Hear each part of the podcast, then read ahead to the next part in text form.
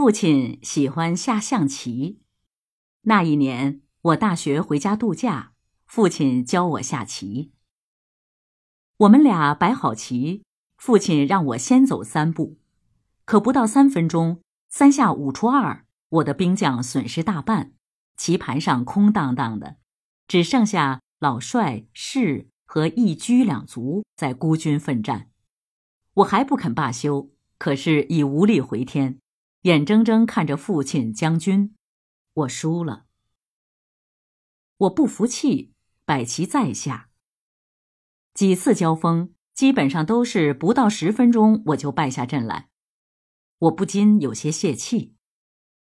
父亲对我说：“你初学下棋，输是正常的，但是你要知道输在什么地方。”否则，你就是再下上十年，也还是输。我知道输在棋艺上，我技术上不如你，没经验。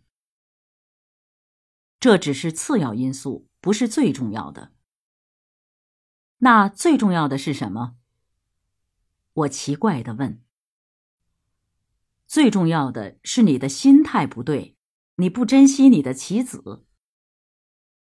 怎么不珍惜呀？我每走一步都想半天。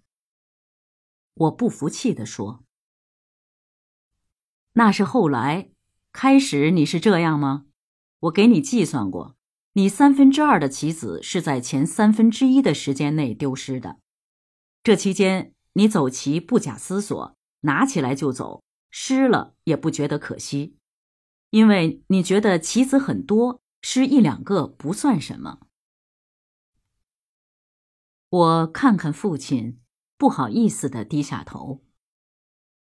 后三分之二的时间，你又犯了相反的错误，对棋子过于珍惜，每走一步都思前想后，患得患失，一个棋也不想失，结果一个一个都失去了。